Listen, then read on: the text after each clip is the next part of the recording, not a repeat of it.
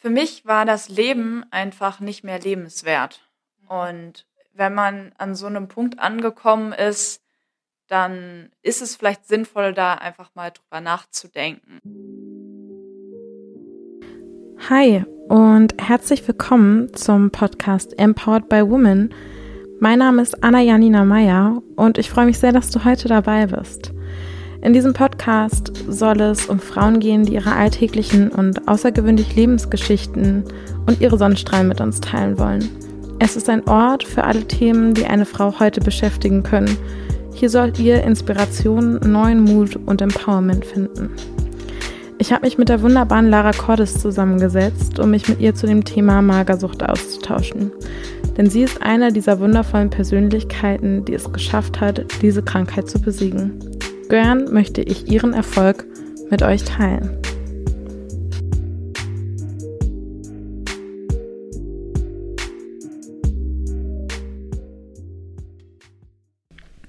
Hi Nara, schön, dass du da bist. Hallo, ich freue mich auch. Ich muss sagen, ich war ein äh, bisschen aufgeregt. So, du bist ja heute mein erster Gast hier, ist ja irgendwie schon was Besonderes. Auf jeden Fall. Wie fühlst du dich denn? Gut, also aufgeregt bin ich mal nicht. das ist sonst immer der Fall. Ähm, ich freue mich eher, hier meine Geschichte zu teilen und freue mich auf deine Fragen, denn ich habe keine Ahnung, was du jetzt äh, mich so ausfragen wirst. Ja, cool. Vielleicht erzählst du noch mal irgendwie ein, zwei Sätze zu dir selbst, wer du so bist, was du so machst. ich bin gespannt, was du über mich erzählst, aber hallo, ich bin Lara, ich bin 22 Jahre alt und komme aus Hamburg, also eigentlich Schleswig-Holstein, wohne aber mittlerweile in Hamburg und studiere jetzt im sechsten Semester Medien- und Kommunikationsmanagement. Und was kann ich noch erzählen? Ähm, meine Interessen, ich interessiere mich sehr für Sport und äh, Fotografie. Ja, und alles andere werdet ihr jetzt gleich erfahren. ja, genau. Ähm, ich muss sagen, ich finde, äh, dafür, dass das jetzt hier die erste Folge ist, fangen wir mit einem ganz schön heftigen Thema an. Ähm, wir reden nämlich heute über das Thema Essstörung. Und ähm, damit bist du leider relativ gut vertraut. Ja, das stimmt. ähm, wenn ich richtig informiert bin, dann hattest du eine Zeit lang mit Magersucht zu kämpfen. Ist das richtig? Das ist richtig, ja. Okay. Wie ist das denn bei dir passiert? Also, weil ich habe auch relativ viel dazu gelesen und habe gelesen, dass es da immer einen speziellen Auslöser gibt, aber das schon viel damit zu tun hat, dass vielleicht auch vorher Sachen sich aufgestaut haben. Wie ist da deine Story zu? Also ähm, bei mir gab es keinen speziellen Auslöser, beziehungsweise ich weiß es immer noch nicht ganz. Ähm, es gab zu der Zeit, wo ich Magersucht hatte, das ist jetzt ungefähr wann war denn das? So, so 2014, 2015 die Zeit. Da gab es mal ähm, die Annahme, dass es ähm, aufgrund meiner Familiensituation sein könnte, dann auch, ähm, weil ich bei Germany's Next Topmodel war, ähm, weil ich in der Zeit einen Freund hatte, der genau gleich groß ist wie ich. Also für euch Zuhörer ist es ganz interessant. Ich bin 1,82. Das ist vielleicht ein wichtiger Fakt, den man sagen sollte. Und ich hatte immer ein großes Problem mit meiner Größe. Und ähm, das waren so die Faktoren, die damals äh, auf den Tisch kamen. Ähm, heute bin ich tatsächlich immer noch, also jetzt gerade wieder in Therapie. Und da arbeiten wir meine ganze Vergangenheit auf, also von der Geburt an sozusagen und da kamen jetzt noch ganz andere Sachen mit auf den Tisch, dass auch wirklich unter anderem es wohl auch an meiner Familienkonstellation äh, mhm. gelegen haben muss. Ähm, aber ich bin noch dabei, das Ganze aufzuarbeiten. Und ähm, wie gesagt, es ist bei jedem ja auch anders, ähm, warum das ausgelöst wird oder warum das einfach ja, auftritt, sage ich jetzt mal. Das, ähm, ja, genau. Hm. Und du sagst, du, du warst deswegen schon in Therapie. Ähm, hast du dich da selbst zu entschieden oder wurdest du da quasi zu hingeleitet, sag ich mal ganz liebevoll? ähm, ja, also zu meiner fortgeschrittenen Zeit, sage ich jetzt mal, wo ich in der Magersucht war, ähm, hatte mein Vater damals gesagt, wir schaffen das als Familie und wir nehmen dich aus der Schule und äh, versuchen das irgendwie zu Hause wieder in den Griff zu bekommen. Leider war ich dann zu Hause ähm, eigentlich nur alleine, weil meine Eltern natürlich irgendwie auch noch arbeiten waren. Und ähm, das hat dann auf jeden Fall nicht hingehauen. Und, das heißt, kurz zwischengehakt, du hattest dann aber auch neben der Zeit zu Hause quasi eine ambulante Therapie, also dass du in Sitzungen gegangen bist oder ging es wirklich nur um zu Hause? Nur um zu Hause. Mhm. Und ähm, das hat natürlich gar nicht funktioniert, weil meine Eltern auch einfach viel zu wenig Zeit hatten, um auf mich aufzupassen und das mit mir ähm, zu therapieren, also sage ich jetzt mal. Mhm. Ähm, und irgendwann habe ich selber gemerkt, ich schaffe es nicht mehr alleine. Ich kann es nicht mehr, ich will meine Eltern nicht mehr belügen, anlügen, ähm, ihnen was vorspielen. Mir ging es wirklich sehr, sehr schlecht. Und in der Woche war ich dann bei meinen Großeltern und die haben das natürlich auch voll und ganz mitbekommen und haben mir dann eine Klinik vorgeschlagen, ähm, die Curtius Klinik in Malente. Und die habe ich mir dann auch angeguckt und bin mit meiner Mom da einmal hingefahren, habe mich vorgestellt und die meinten, also der leitende ähm, Arzt dort meinte dann, ja, ähm, Frau Cordes, wir nehmen Sie auch direkt auf. Ähm, es ist so schlimm, eigentlich mhm. würden wir Sie sofort nehmen. Und ich habe mich dann dazu entschieden, zum Jahreswechsel im Januar 2015 dann in die Klinik zu gehen. Wie viel Zeit war dazwischen? Also zwischen ähm, dem Moment, wo du von also zu Hause warst und dann in die Klinik gegangen bist, wenn du sagst, es war ein Jahreswechsel, waren das noch mehrere Wochen oder Monate? Also wo ich die Klinik besucht hatte vorher, ähm, um mich vorzustellen, da lagen nur vier Wochen zwischen, mhm. aber ich war vom ähm, sozusagen Schuljahreswechsel, sprich von August bis oder irgendwie an, äh, Ende August, sagen wir jetzt mal, bis äh, Dezember zu Hause, sprich ohne irgendeine Beschäftigung. Mhm. Ähm, und da ist es wirklich in den letzten Wochen nochmal wirklich viel schlimmer geworden, weil ich halt einfach, niemand hat mich kontrolliert. Dementsprechend habe ich so gut wie gar nichts mehr gegessen und habe wirklich mhm. in den letzten zwei, drei Monaten dann nochmal bestimmt sechs Kilo abgenommen um irgendwie ein Verhältnis zu kriegen? Ich meine, du hast ja jetzt schon deine Größe gesagt, du bist ja verhältnismäßig groß. Was war so dein geringstes Gewicht, was du hattest? Mein geringstes Gewicht war 49 Kilo. Wow. Ich habe angefangen, sozusagen abzunehmen mit einem Gewicht von 72. Mhm. Und ähm, ich wiege jetzt aktuell wieder 73. Und mhm. das ist wirklich für diese Größe 1,82 vollkommen normal und weder übergewichtig noch irgendwas. Der BMI sagt auch nichts aus. Ähm, man muss es auch immer in Relation zu seiner Körpergröße ähm, setzen, vor allen Dingen, weil ich auch sehr, sehr viel Sport mache. In dem Fall habe ich halt einfach auch viel Muskelanteil. Und ähm, ja, also mein geringstes Gewicht war 49 Kilo und eingeliefert in die Klinik, in Anführungsstrichen, wurde ich mit 54. Mhm. Ähm, ich hatte vorher noch mal wieder ein bisschen was irgendwie zugenommen. Ähm, bin aber tatsächlich durch die ganze Klinikzeit mit keinem wirklich großen Gewichtsunterschied durchgegangen. Sprich, ähm, da wurde man jede Woche gewogen und ich habe ähm, mal abgenommen, mal zugenommen, bin aber mit dem gleichen Gewicht, wie ich reingekommen bin, auch wieder rausgekommen. Aber ähm, für mich, ehrlich gesagt, ähm, war das gar nicht so schlimm, denn es hat sich bei mir unglaublich viel im Kopf getan. Mhm. Und das ist bei dieser Krankheit viel wichtiger, Natürlich ist es auch wichtig zuzunehmen, klar, weil es schon lebensbedrohlich war, aber es war für die Krankheit viel wichtiger, im Kopf wieder klar zu sein und ähm, den Weg da rauszufinden, sage ich jetzt mal. Es ist ja auch eine psychosomatische Erkrankung. Es hat ja äh, nichts rein mit dem Körperlichen zu tun, sondern es ja. ist ja viel, viel mehr als das. Würdest du sagen, dass an dem Zeitpunkt, wo dein Dad dich aus der Schule genommen hast, du schon einsichtig warst und gesagt hast, dass du krank bist? Ähm, das ist schwierig zu sagen. Ähm, ja, ich bin mir bewusst gewesen, dass ich krank war. Ich bin die ersten paar Wochen da ähm, noch jeden Tag mit Fieber in die Schule gegangen. Das Einzige, was ich noch hatte und warum ich aufgestanden bin, war die Schule, das Lernen. Also irgendwas war da schon mit mir nicht ganz richtig, das war mir auch bewusst.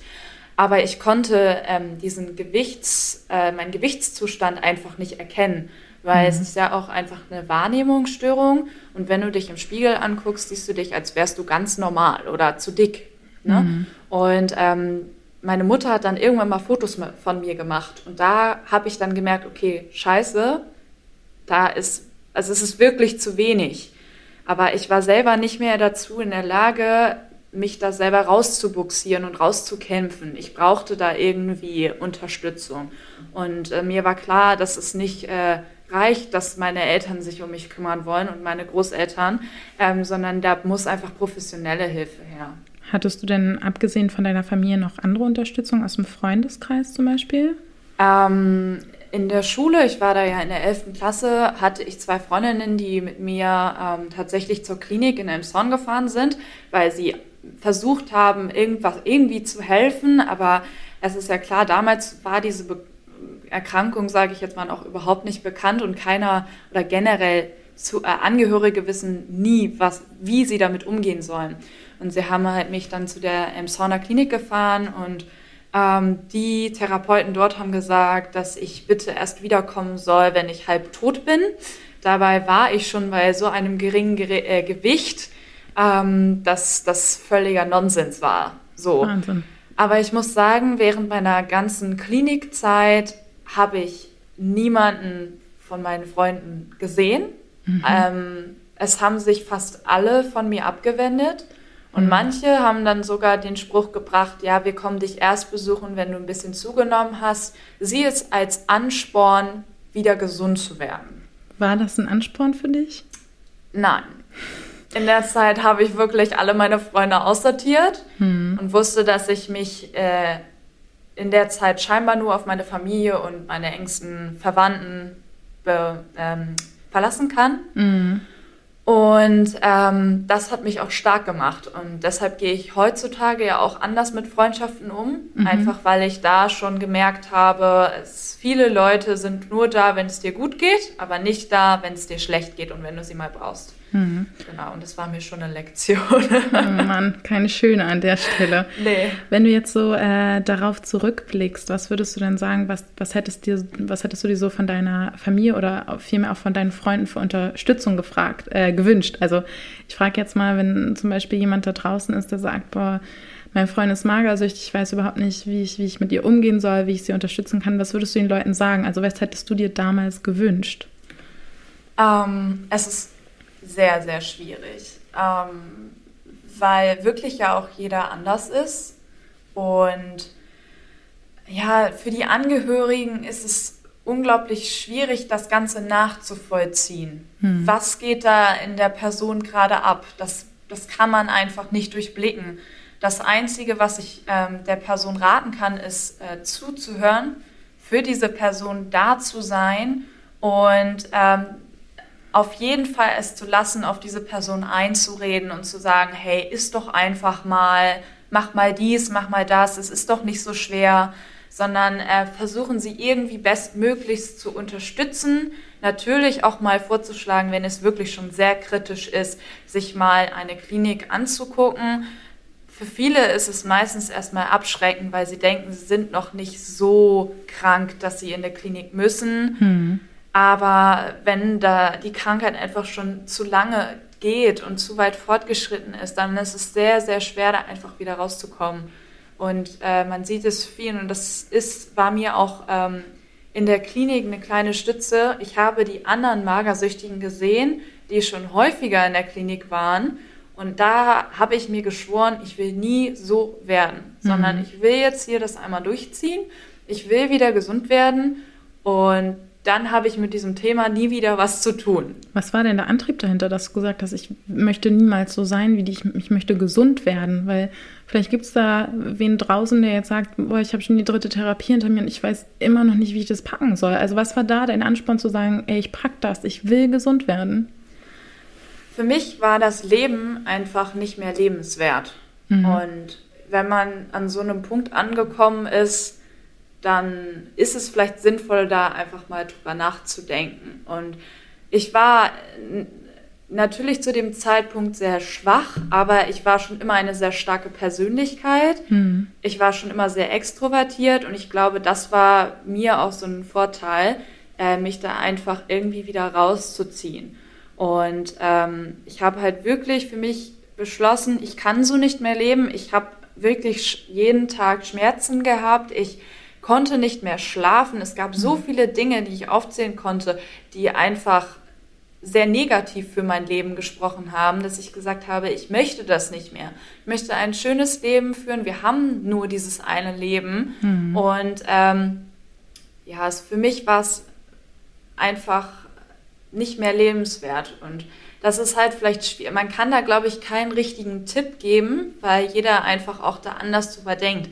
Natürlich hatte ich auch diese Phase, wo man sagt, ich ähm, fühle mich wohl in den Zustand, den, in dem ich gerade bin. Mhm. Ähm, aber es war trotzdem einfach mit so viel Risiken verbunden. Mhm. Man muss jetzt auch dazu sagen, ähm, ich glaube, wenn viele an das Wort Therapie oder auch Klinik denken, dass sie da erstmal abgelehnt sind, weil sie direkt denken, dass was ganz Schlimmes, man wird da irgendwie eingewiesen und dann wird man da behandelt und therapiert. Wie kann man sich das dann in so einer Klinik vorstellen? Also was passiert da mit einem? Wie sieht so der Tagesablauf aus? Also ich kann sagen, Klinik ist nichts Schlimmes. ähm, natürlich war ich traurig, als ich da ankam, dass ich weder Sport machen durfte, noch schwimmen gehen durfte, noch irgendwas Spaßiges machen durfte.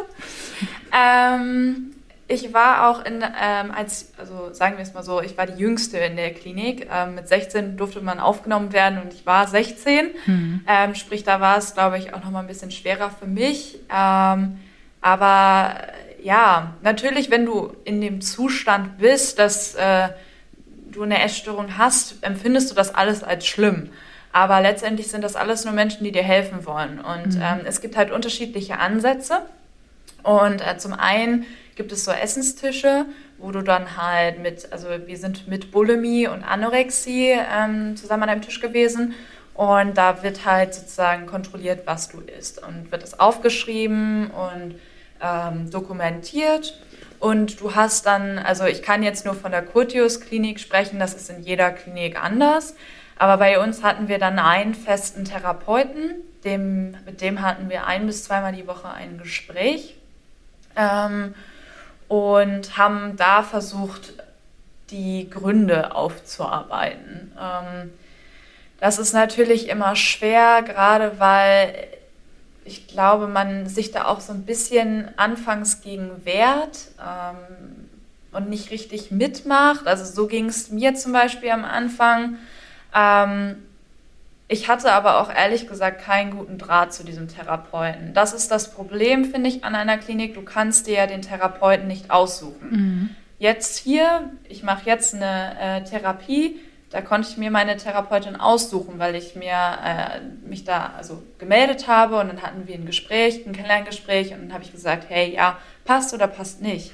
Und äh, so war es dann auch mit meinem anderen ambulanten Therapeuten, den ich nach der Klinik hatte. Den habe ich mir selbst ausgesucht. Das ist in der Klinik ein bisschen schwierig, da wirst du sozusagen zugeteilt und äh, kannst aber auch nicht wirklich wechseln. Mhm. Mm, genau, das war diese Einzeltherapie und dann hatten wir noch äh, Gruppentherapie da waren wir dann wieder mit ähm, der Bulimie zusammen und haben über alles Mögliche gesprochen. Es ist, wie gesagt, schon sehr lange her, aber wir haben auch Spiele gespielt und ähm, das war auch immer sehr emotional. Also da hat man auch viel geweint und viel seine Emotionen freien Lauf gelassen. Und dann äh, gab es noch, was gab es denn noch? Ähm, genau, so also Gruppen, Essensgruppen, die dann immer gekocht haben, damit man der Anorexie, also den Leuten, die Anorexie haben, wieder das normale Essen wieder beibringt und wie mhm. koche ich und ja, mit Lebensmitteln umgehen. Und da hat man jede Woche dann ein Rezept bekommen. Das musste man dann eigenständig einkaufen und ähm, dann musste das gekocht werden, um da einfach wieder ein Gefühl für zu kriegen. Was sind so normale Portionen? Was äh, sind normale Nahrungsmittel. Und das war eigentlich ganz cool, um da wieder rangeführt zu werden. Und wir hatten auch am Anfang eine Ernährungsberatung, wo sie uns auch erklärt hat, man braucht alles. Man braucht Kohlenhydrate, man braucht Fette, man braucht Eiweiß. Es sind all die Nährstoffe, die der Körper einfach braucht, um zu überleben. Mhm. Und dass die einem nichts Böses wollen. Und das fand ich eigentlich ganz cool. Ähm, natürlich gab es auch schlechte Sachen in der Therapie, ganz klar. Ich hatte unglaublich viel Freizeit und bin sehr viel spazieren gegangen und das äh, tut einem auch nicht so gut, gerade wenn man natürlich auch seine Familie vermisst. Und ähm, ich habe da beim Spazierengehen sehr, sehr viel Kalorien verbrannt. Das mhm. war natürlich, äh, sagen wir jetzt auch mal, sehr negativ. Ähm, und dass die dort mit Strafen in Anführungsstrichen gearbeitet haben. Ähm, darunter kann man sich beispielsweise vorstellen, weil ich hatte wirklich alle Strafen, die man hätte kriegen können. ähm, man wird jede Woche gewogen und ich hatte einfach so den krassen Stoffwechsel und weil ich halt einfach viel spazieren gegangen bin, natürlich einfach die ganzen Kalorien wieder verbrannt, aber das war gar nicht, weil ich diesen Drang hatte, sondern einfach, weil die Klinik schon ein weiß ich nicht, ähm, nicht so stimmungsvoller Ort ist und mhm. man da irgendwie gerne raus möchte, mhm. ähm, wenn man es kann. Und ja, dann es gab es zum einen immer Shakes, die ich dann trinken musste zwischen den Mahlzeiten, also drei Stück. Dann äh, hatten sie zwischenzeitlich mal die, das Gefühl, dass ich auch noch Bulimie habe. Und dann musste ich immer nach dem Essen eine halbe Stunde an der Rezeption sitzen bleiben. Ähm, bis zum Ende hatte ich wirklich äh, Bewegungsverbot. Und Ui. da durfte ich nicht mehr die Treppen gehen, ich durfte sogar nicht mehr das Gebäude verlassen. Manchmal habe ich mich tatsächlich rausgeschlichen. Ich habe mir eine Regenjacke angezogen, Kapuze drüber und bin einfach rausgerannt. Ähm, weil das, finde ich, sind Sachen, die kann man einem nicht verbieten. Hm, ja, gerade wenn man so viel Zeit hat. Ähm, ich war jeden Tag gefühlt, ich, Malente ist ein Kurort, sprich kein Netz, gar nichts.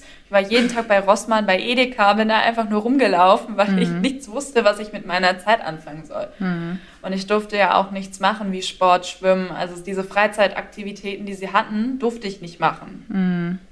Und eine letzte Sache, die es dort noch gab, war ähm, autogenes Training oder progressive Muskelentspannung. Mhm. Und das ist, wenn du magersüchtig bist und einen Bewegungsdrang irgendwie hegst, eine ganz schlechte Idee weil ich bin überhaupt nicht runtergekommen. Ähm, ich saß beim autogenen Training, da wird dir so eine Geschichte erzählt und du sollst versuchen, dich zu entspannen. Und ich saß da wirklich nur mit wippenden Beinen und wollte einfach nur noch raus. Aber naja, es hat mir letztendlich schon geholfen und ähm, es macht schon Sinn, da wirklich einmal sich therapieren zu lassen. Und entweder man merkt halt, es funktioniert nicht und man sucht sich vielleicht eine ambulante Therapie, aber mir hat es einfach schon ein wenig geholfen und das Ausschlaggebende war halt einfach mit diesen anderen Magersüchtigen zusammen zu sein und zu merken, so möchte ich einfach nicht, nicht mehr sein. Hm. Genau. Hast du auch deine Freundschaft geschlossen mit jemandem, mit dem du heute noch Kontakt hast oder hat das, war das einfach nicht möglich?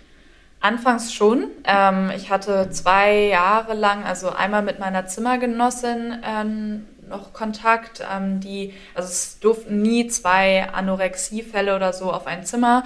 Ich mhm. hatte äh, mit einer, die hatte ganz starke Depression, äh, mir ein Zimmer geteilt und mit der hatte ich danach auch immer noch viel Kontakt. Mhm. Das ist so ein bisschen eingeschlafen. Letztens hatten wir uns mal geupdatet.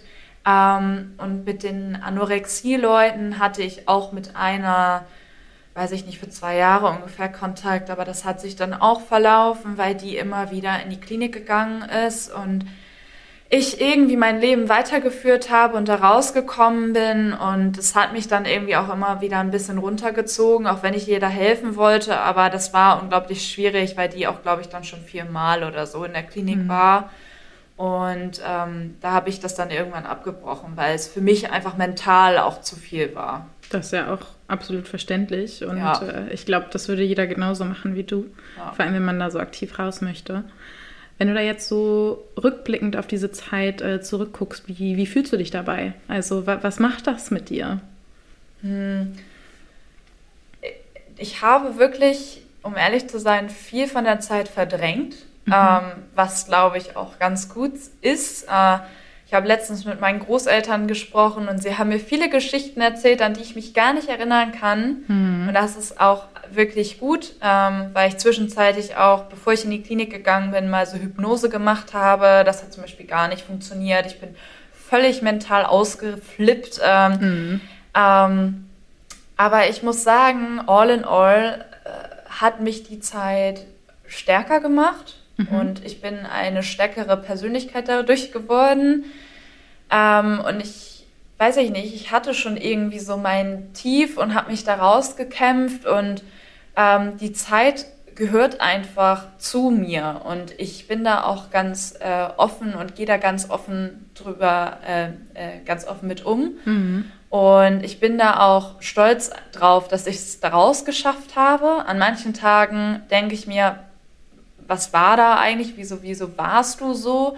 Ähm, was war da mit dir einfach los, dass du in die, dich in diesen Zustand, sag ich jetzt mal, gebracht hast? Mhm. Aber das finde ich auch gerade interessant, das Ganze jetzt aufzuarbeiten und da einfach nochmal zurückzublicken, weil da ist noch so viel, was ich noch nicht weiß und äh, was ich noch wissen möchte. Deshalb bin ich auch so froh, jetzt diese Therapie zu machen. Mhm.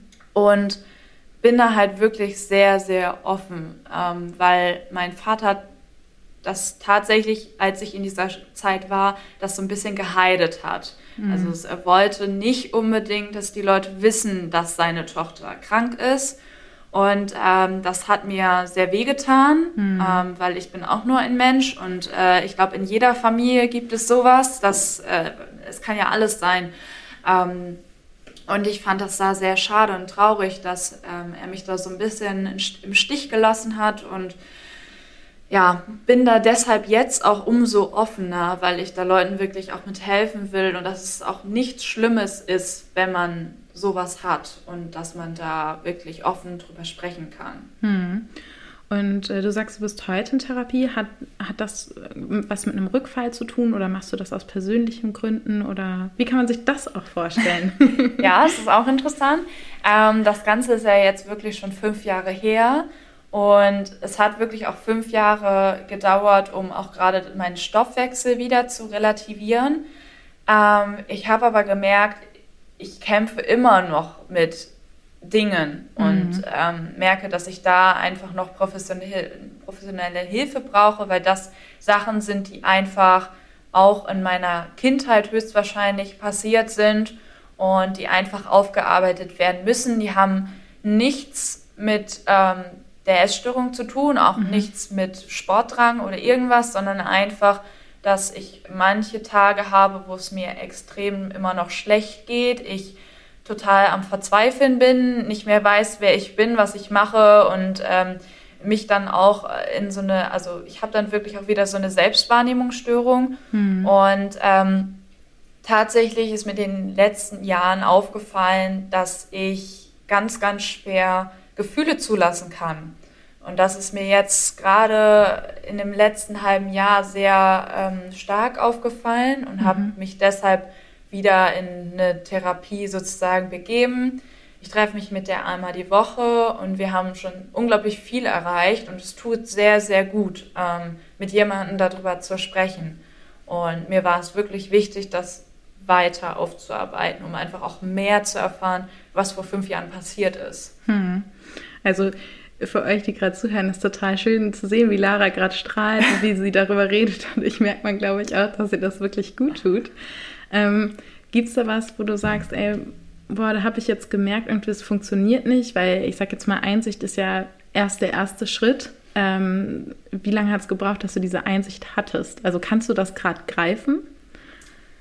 Puh, schwierig. Hm. Also mir ist es, also wie soll ich das sagen? Also mir war es schon irgendwie bewusst, aber ich dachte, das ist vielleicht normal. Mhm. Ähm, aber es ist tatsächlich nicht. Und ähm, ich habe es halt einfach auch gemerkt bei Freunden. Ich konnte sie nie so nah an mich ranlassen. Ähm, ich habe es auch bei meinen Eltern gemerkt, wenn die mir Zuneigung schenken wollten, dass es mich, also dass ich total erstarrt bin und eigentlich niemanden wirklich an mich ranlassen wollte. Und äh, ja, das ist mir jetzt in dem letzten Jahr irgendwie total bewusst geworden und ähm, ja, irgendwie habe ich mich dann dazu entschieden, das zu machen. Also es ist wirklich, eigentlich hat es gar nicht so lange gebraucht, bis ich gesagt habe, ich gehe in Therapie, weil es mir irgendwie zwei, drei Monate vorher sehr doll aufgefallen ist. Hm. Und dann habe ich angefangen zu suchen.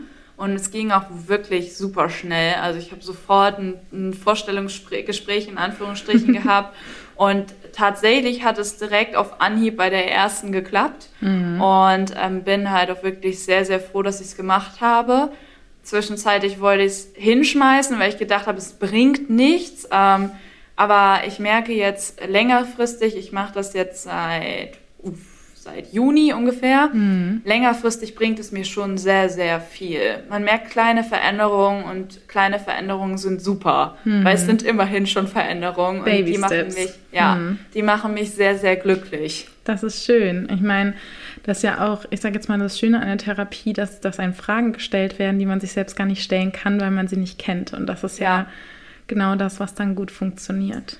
Ja, es bringt halt nichts. Ähm, ich habe natürlich auch mit meinen Eltern und auch mit meinem Freund drüber gesprochen, mhm. aber das bringt einfach nicht den Effekt. A, möchtest du sie nicht unbedingt damit komplett reinziehen, weil mhm. das sind ja schon irgendwie Probleme und ähm, ich war so, also hatte früher auch immer die Einstellung, die Probleme, dass ich sie einfach bei mir ganz tief unten begrabe und am besten mhm. mit niemandem drüber spreche.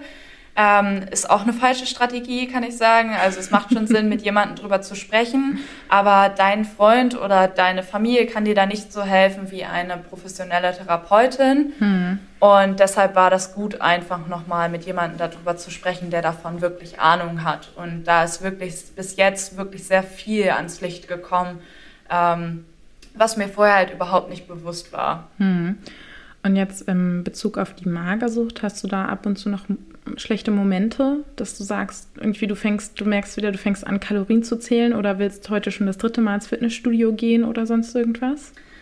Ähm, also Kalorien zählen, das Problem habe ich gar nicht mehr. Mhm. Ähm, also das ist wirklich wie weggeblasen, sage ich jetzt mal. Ähm, ja, der Drang, Sport zu machen, hat mich, ähm, sagen wir mal, die letzten vier Jahre sehr, sehr eingenommen. Ich war zwischenzeitlich siebenmal die Woche im Fitnessstudio, habe manchmal zweimal am Tag Sport gemacht und ähm, da habe ich das wirklich noch sehr gespürt. Aber tatsächlich, seitdem wir alle, also seitdem der erste Lockdown auch war mhm. ähm, und wir nicht mehr ins Fitnessstudio gehen konnten, das war natürlich für mich erstmal der totale Horror, weil ich wusste, scheiße, was mache ich jetzt? Ich habe kein oh Fitnessstudio mehr.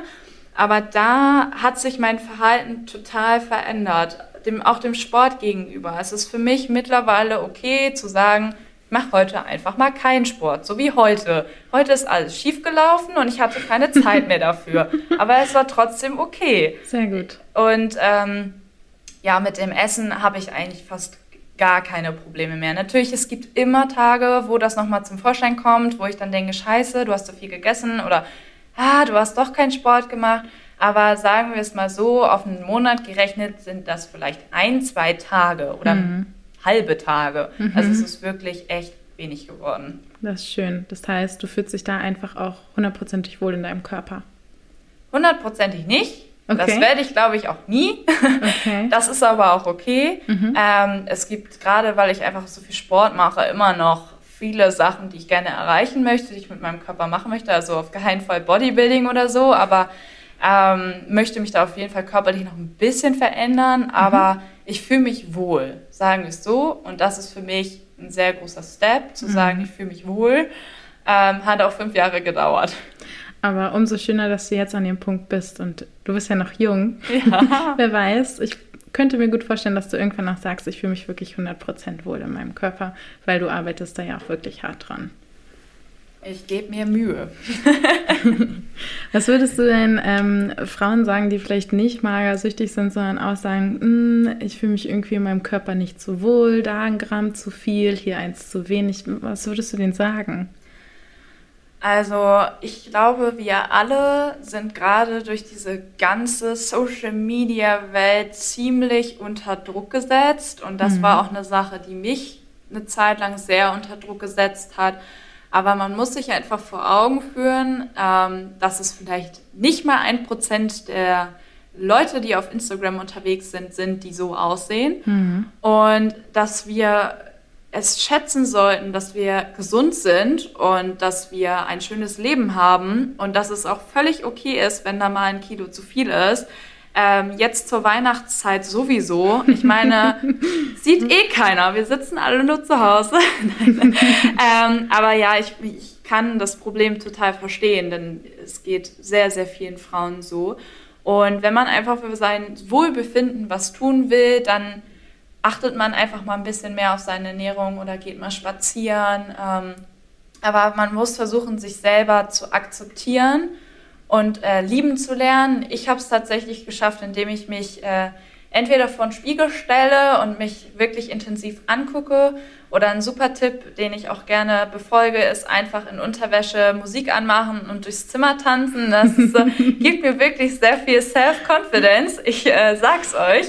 Das ist so ein richtiger Boost, ähm, weil ich hatte eine ganz lange Zeit, dass ich mich in Unterwäsche nicht zeigen wollte mhm. und ähm, weiß ich nicht. Mittlerweile genieße ich das total und mache das sehr gerne. Und ähm, aber da kann man auch schlecht wirklich einen Tipp geben, sondern man muss einfach selber versuchen, sich von diesem Social Media Druck einfach ein bisschen zu lösen und zu sagen, hey, das ist nicht, also real, das meiste ist sowieso nicht real. Mhm. Ähm, und einfach versuchen, sich selber lieben zu lernen. auch wenn da mal ein Gramm zu viel ist, dann ist das halt so. Die Leute, die einem wirklich wichtig sind, die lieben einen auch so. Mhm. Und ähm, das sollte man einfach sich immer wieder vor Augen führen und auch, dass man einfach ein gesundes Leben führt und darauf sollte, also dafür da sollte man einfach dankbar sein. Mhm. Da stimme ich dir 100% zu. Welchen Tipp ich sonst noch ganz schön finde zum Thema äh, Selbstakzeptanz ist, ähm, so Verinnerlichung. Also, dass man sich zum Beispiel vornimmt, jeden Tag äh, dreimal sich vorm Spiegel morgens vorm Zähneputzen zu sagen, wie schön man sich findet. Das mag im ersten Moment vielleicht ein bisschen seltsam sein, wenn du da stehst und sagst, ich bin schön. Aber ähm, ich sag jetzt mal, nach dem fünften oder sechsten Tag ähm, wirkt das dann. Also es ist halt langsam, ne? Also auch wieder Baby Steps an dieser Stelle. Aber es hat ja ganz viel damit zu tun, dass äh, das, was man sich ja auch sagt, das fängt man ja irgendwann auch an zu glauben. Das stimmt. Da stimme ich dir zu. Ich habe es auch mal probiert. Mhm.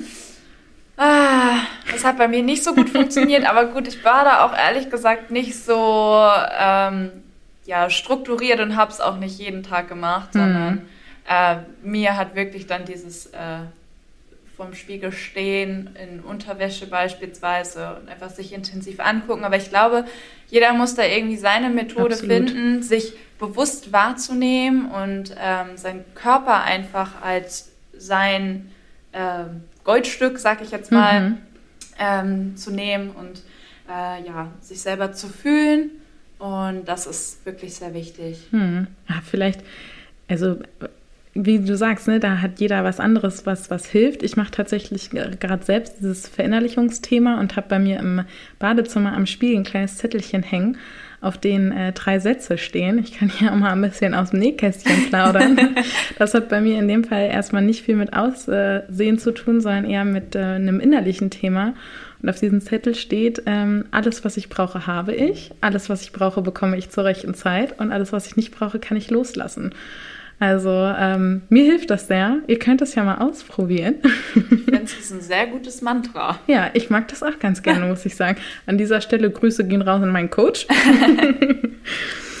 ähm, wie gehen denn Freunde und Familie so heute mit dir um? Also auch wenn du, ich sag jetzt mal, wenn du zum Beispiel jemanden neu kennenlernst oder dich frisch mit dem anfreundest und äh, dieses Thema Magersucht aufkommt, A, erzählst du das proaktiv und B, wie gehen die dann damit um? Also was sagen die dann zu dir?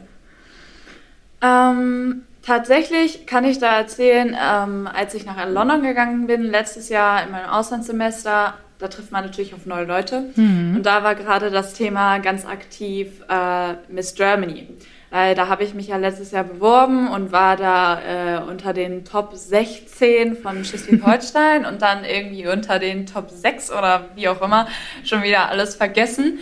Ähm, und natürlich kam da das Thema auf und was mir aufgefallen ist, die Leute sind total, naja, inspiriert vielleicht nicht, aber sie sagen, krass, dass du damit so offen umgehst mhm. ich erzähle das Thema absolut nicht proaktiv, mhm. aber häufig kommt man da irgendwie schnell drauf zu sprechen. Ich weiß nicht wieso, aber häufig spreche ich mit Leuten, die ich noch nicht so lange kenne, schnell über so diepe Themen. Und ähm, da kommt das irgendwie schnell auf den Tisch, sage ich mhm. jetzt mal. Was für mich einfach auch nichts damit zu tun hat, dass ich mich damit brüsten will oder so, sondern einfach, weil ich es ein Thema finde, was A sowieso heutzutage schon sehr populär ist. Ähm, und weil ich finde, dass man, also ich finde es irgendwie ein schönes Gesprächsthema, um auch Leute einfach ein bisschen mit meiner Persönlichkeit äh, vertraut zu machen, weil mhm. viele Sachen doch dadurch irgendwie gekommen sind. Unter anderem halt auch meine offene, ähm, starke Persönlichkeit in Anführungsstrichen. Ähm, insofern, ja, also ich glaube, die Leute finden das schon cool, dass ich das durchgestanden habe. Mhm. Ähm, ja, aber sie gehen trotzdem noch, also ganz normal auf jeden Fall mit mir um, als wäre ich ein normaler Mensch, sage ich jetzt mal. das wäre ja sonst auch doof. Das stimmt, äh, ja. Du sagst ja gerade, du findest schon, dass das Thema in unserer Gesellschaft relativ populär ist. Findest du denn, dass es populär genug ist? Definitiv nein. Mhm. Also das war auch der Grund, warum ich mich bei Miss Germany beworben habe, ähm, weil ich finde, dass dieses, also für dieses Thema noch viel mehr sensibilisiert werden sollte, weil es äh, wirklich ähm, viele, viele Frauen in Deutschland und auch generell äh, in Europa und wie auch immer in der Welt betrifft. Und ähm, das ist ja jetzt gerade so aktiv geworden, weil Social Media so einen Druck ausübt. Sprich, wir benutzen diese App und dadurch äh, werden andere Leute krank und hm. Da muss man einfach vielleicht auf sein Verhalten ein bisschen mehr achten und das ganze Thema einfach ein bisschen mehr sensibilisieren. Hm. Ähm, deshalb finde ich, ist es auf jeden Fall noch viel zu wenig in der Gesellschaft ähm, vertreten und wird besprochen. Hm. Deswegen bist du ja aber auch heute hier, ne? Ja, das stimmt. Ja, wir wollen es ein bisschen mehr unter die Menschen bringen und euch äh, alle dafür ein bisschen mehr ein Gefühl geben, was für ein wichtiges Thema das ist und noch wichtiger, dass ihr es vor allem auch da rausschaffen könnt, so wie Lara das geschafft hat. Und Lara, ich habe noch eine ganz wichtige Frage. Ja. Was ist dein Lieblingsgericht? Ah. Bitte sag nicht Salat. Nein. Obwohl Salat ist auch geil. Also ich liebe Salat. Aber nein, ich habe tatsächlich kein Lieblingsgericht. Mhm. Wenn ich mich jetzt entscheiden müsste, würde ich sagen, ähm, ist es tatsächlich Pizza. Ah, sehr gut. Pizza mit, also Pizza Margarita mit Knoblauch. Das war unser Leibgericht uh. in England. Jede Woche Garlic Monday, Pizza Number Two mit extra Garlic. Mhm. Ja, da bin ich wieder zum Thema Pizza gekommen. Da habe ich das erste Mal eine Pizza ohne irgendwelche Bedenken gegessen und Sehr gut. seitdem liebe ich es. Sehr schön, das freut mich. Und wenn da jemand jetzt äh, draußen ist, der sagt, boah, ich muss dringend mit jemandem reden, aber ich weiß irgendwie nicht mit wem. Ich finde keinen in meinem Umfeld, dem ich mich irgendwie anvertrauen mag und in meiner Familie auch nicht. Gibt es eine Möglichkeit, dich zu erreichen? Definitiv. Ähm, ich habe tatsächlich schon mit einigen äh, darüber gesprochen. Ich habe zwischenzeitlich das Thema Magersucht sehr proaktiv auf meinem Account äh, besprochen und äh, gezeigt und ähm, da kamen wirklich auch einige auf mich zu, die da um Rat gebeten haben. Und ich bin da wirklich sehr, sehr offen für und versuche da gerne auch zu helfen, sofern es mir möglich ist. Mhm. Ähm, also keine Scheu, ihr könnt mir gerne schreiben. Ich, äh, ja, also bin da auf jeden Fall dankbar, auch wenn mir solche Geschichten anvertraut werden und freue mich auf jeden Fall drauf. Sehr gut. Und wo können Sie dich erreichen? Auf Instagram. äh, mein Account heißt Lara Katharina mit zwei A am Ende. ich verlinke euch das sonst auch gerne nochmal ja. äh, im Beitrag auf der Website oder auch hier im, äh, im Beschreib in der Beschreibung zum Podcast. Dann könnt ihr äh, Lara darüber auch finden, auf jeden Fall. Yes. Sehr gut.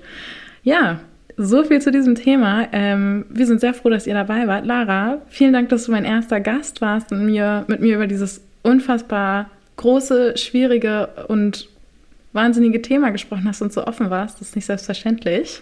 Gerne. Es hat mir sehr viel Spaß gemacht. Ich hoffe, man kann da ein bisschen was mitnehmen. Ähm, ja. Sehr gut.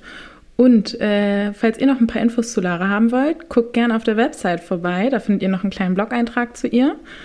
Und ähm, wenn ihr jemand seid, der seine Geschichte erzählen möchte oder ihre Geschichte erzählen möchte oder jemanden kennt, der seine Geschichte erzählen möchte, dann guckt gerne auf der Website vorbei und äh, schickt eure Bewerbung über, übers Bewerbungsformular oder schreibt mir eine E-Mail an empowered-by-woman at outlook.de. Und an der Stelle würde ich sagen, verabschieden wir uns und wünschen euch noch einen wunderbaren Tag. Ciao, ciao. Bis dann.